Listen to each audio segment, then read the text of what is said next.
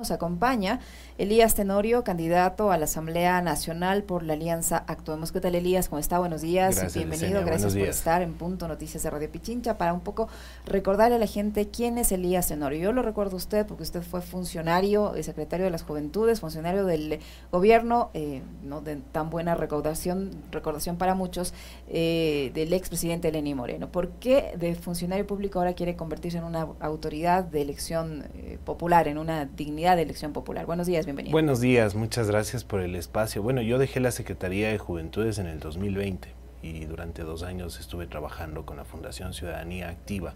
Creamos esta fundación para promover temas de desarrollo comunitario, derechos humanos y participación y democracia.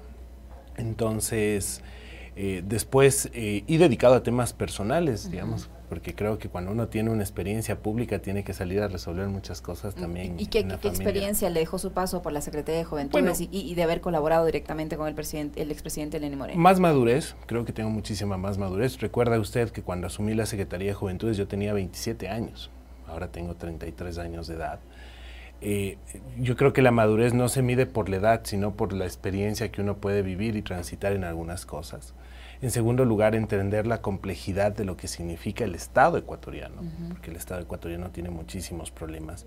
Y muchos problemas que hay que conectarlos desde el, el, ejercicio del Ejecutivo, pero también desde la gestión legislativa. Y hay una necesidad de que, bueno, en un momento de crisis como el que estamos viviendo actualmente, pues eh, eh, vayan a la Asamblea Nacional personas que tengan un nivel de experiencia, de conocimiento sobre los problemas del país y que puedan brindarles soluciones concretas, claras eh, y rápidas. Eh, creo que no vamos a poder resolver todos los problemas del Ecuador en un año y medio, pero sí brindar las condiciones necesarias para que cualquiera de los gobiernos que, parte, que entre o que gane, nosotros estamos bajo una tesis política, pero lo que buscamos sobre todas las cosas es que los ecuatorianos tengan representantes midiendo lo que ellos saben, la calidad y digamos lo que puedan hacer dentro de la Asamblea Nacional. ¿Cuál es la tesis política de Elías Tenorio? Bueno, estamos respaldados por la Alianza 823. Yo soy invitado por la Alianza 823. Yo no soy miembro de ninguna de las dos organizaciones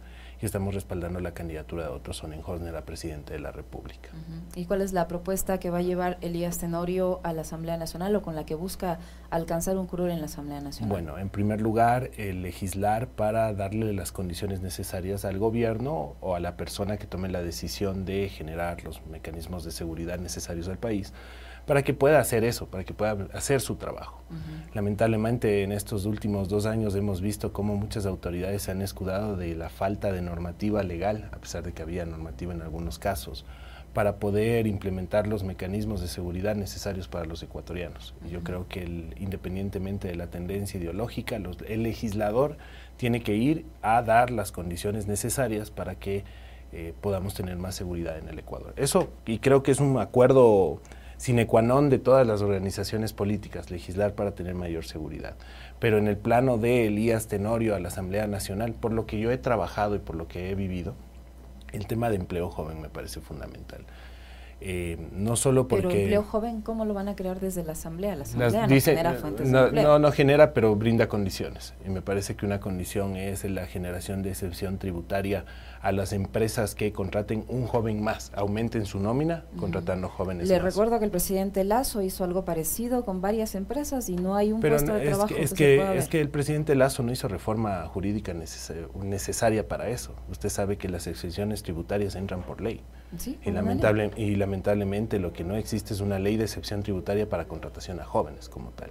Entonces lo que estamos planteando nosotros es hacer ese mecanismo porque no, es, no sería el primer país que lo implementa. De hecho, por mi experiencia en la Secretaría de Juventud, tuve la oportunidad de conocer experiencias de empleabilidad juvenil en España, en Perú, en Uruguay, y esas experiencias siempre se llenaron a la excepción tributaria por parte de los, digamos, de, de los estados hacia los empresarios. ¿Por qué no dar un programa como el de empleo joven que existía en su momento? en el que uno devolvía la mitad del salario básico a un empresario. Por eso mismo, porque cuando hablábamos con las empresas, cuando estábamos eh, en los últimos años de revisión de este programa, nos decían, miren, el problema sustancial que tenemos es que, primero, ¿cómo justifico el ingreso de recursos por parte del Estado? Y en segundo lugar, eh, ¿cuándo me paga el Estado? Y, la falta de recursos económicos hacía que el programa fracase y ya ninguna persona quiera entrar en ese mecanismo. Entonces, plantear este tema de la excepción tributaria para que los jóvenes puedan trabajar en una empresa brinda mejores condiciones. Pero eh, muchas personas nos dicen, oigan, pero todos queremos empleo, no solo los jóvenes como tal. Y claro, uno les explica las condiciones de contratación que hay en el Ecuador en este momento, muy complejas, porque eh, básicamente muchos empresarios no han podido reactivarse al 100% después de la pandemia del COVID-19. Y yo creo que es muy importante legislar en torno a eso que ha pasado también. Yo siento que hay que cambiar la política social después del COVID-19. ¿Cambiarla cómo? ¿Creando qué? Creo que hay que tener mejores condiciones de entender la política social. Uno, eh, siempre, siempre los tomadores de decisiones pensamos que la, el sistema de salud se corrige en los hospitales, cuando se debería corregir en el primer nivel de salud, en los centros de salud tipo A, B, C sobre todo en los subcentros, que son los que más hay en el país. Lo que he visto, no solo en esta campaña, sino durante mis últimos meses de recorrido, porque tuve la oportunidad de servir en la emergencia del COVID-19, fue ver que subcentros de salud no tenían ni siquiera mascarillas. Y también los médicos de los centros de salud no tenían, eh, digamos, las condiciones para permanecer ocho más horas dentro del centro de salud. Los vecinos, los amigos de las comunidades que reclaman, sobre todo los adultos mayores, que les atiendan y que no tengan que moverse de un lado a otro lugar. Eh, eso evita, por ejemplo, gastar recursos en movilización, pero también, digamos, la incomodidad de un adulto mayor de que tenga que moverse a dos, tres horas de viaje para ser atendido y que le den una paracetamol o un ibuprofeno. Entonces, Evidentemente esa es una de las cosas que hay que cambiar dentro de la política social. Otra cosa que hay que cambiar dentro de la política social, que me parece que desde la Asamblea podemos hacer mucho, es legislar a favor de la familia. No estamos hablando de que cómo está compuesta la familia, sino lo que está pasando dentro de la familia con violencia intrafamiliar. Porque una cosa es decir que un gobierno implemente un programa, un proyecto para luchar contra la violencia de género y violencia intrafamiliar y otro es tener legislación permanente que permita a las personas buscar ayuda, auxilio, para evitar que dentro de su círculo familiar vean estos conatos de violencia. Entonces, después de la pandemia del COVID-19 han aumentado las cifras de violencia intrafamiliar. Creo que ustedes como medio de comunicación han visto cuántas denuncias hay sobre esto y lamentablemente eh, lo, que, lo que terminan aprendiendo los jóvenes a partir de eso eh, a mí me alarma mucho la cantidad o las cifras de violencia de eh, parejas jóvenes, sobre todo de noviazgos, inicialmente desde noviazgos y después de parejas jóvenes como tal. Entonces esa violencia intrafamiliar hay que, hay que brindarle otras condiciones a los ecuatorianos para tratar de atenderla. ¿Y eso cómo se puede atender desde la Asamblea? ¿O cómo pueden colaborar para cambiar esa realidad? Desde la Asamblea? Bueno, primero los ejercicios de fiscalización son necesarios y hay que preguntar al gobierno que sea cómo se están implementando estos proyectos a través del Ministerio, en este caso de la Mujer y Derechos Humanos, que tiene la competencia en ese sentido. Y también el sistema de emergencias del ECU 911, porque las denuncias que pasan, pasan por el sistema de emergencias, pero la denuncia ciudadana, ¿cuál es? No vino la policía, no vinieron a atenderme. Me parece que ahí hay que revisar qué es lo que está pasando y si es que hay un protocolo para atender las, las diferentes violencias, entre esas las violencias intrafamiliares. Y en segundo lugar, complementar la legislación, porque creo que hay temas como los que acaba de pasar en este gobierno, que estamos bien preocupados, por ejemplo, eh, para la atención de la salud mental, que tiene que ver mucho con este, con este problema y la crisis de, que los profesionales eh, de salud mental ya no sean profesionales de salud, sino que tengan que estudiar nuevamente, imagínense, es una cosa peligrosísima para el sistema de, protección de intrafamiliar, eh, para, las, para las familias como tal. Entonces es necesario también investigar qué está pasando y legislar para que eso no vuelva a pasar.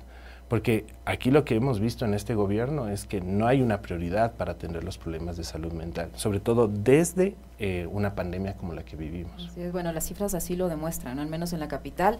Las muertes por suicidio superan, eh, superan eh, a las muertes violentas, por ejemplo, algo, algo que dibuja la realidad dramática que se vive en la capital de la República, uno de los ejemplos, ¿no? algo que, se, reproduce en, el país. Y, y, y se concatenan las, las cifras de muerte es contra los jóvenes.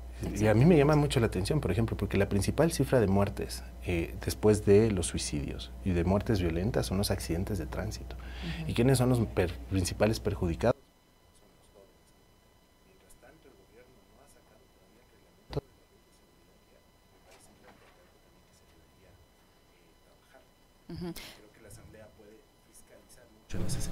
Para finalizar, porque ya se nos agotó el tiempo, Elías, ¿cómo se define usted ideológicamente? Usted decía que, bueno, va eh, en representación de la alianza que le invitó a participar eh, y, está apoyando la candidatura de, a la presidencia de la República del ex vicepresidente eh, Otto Sonnenhosner.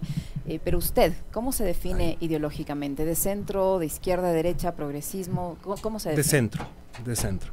yo, yo, me, yo ideológicamente me considero de centro. Creo que hay cosas muy positivas desde los dos lugares, pero yo también creo que los extremos, en todo sentido, pues no son beneficiosos para, para digamos, si hablamos desde el hogar, cuando uno tiene una posición o una tesis extrema contra otra posición, siempre hay problemas. Pero cuando hay un punto de equilibrio y hay un punto de, de confluencia en las tesis, pues podemos llegar a muchas cosas. Por eso me considero de centro. Y, he aprendido, usted me preguntaba, Licenia, ¿cuál es una de las experiencias de haber trabajado en un gobierno? Digo, es aprender, es entender que los problemas de los ecuatorianos pasan por decisiones. Y yo creo que eso es muy importante, buscar tomar decisiones que mejoren la calidad de vida de las personas, independientemente del pensamiento ideológico que tenga cada quien. Muy bien, muchísimas gracias por habernos acompañado, Elías. Suerte en la campaña. Usted está el candidato a la Asamblea Nacional por Alianza Actuemos por la provincia eh, nacional o por la provincia de Pichincha? Pichincha en, en Quito, distrito parroquias rurales.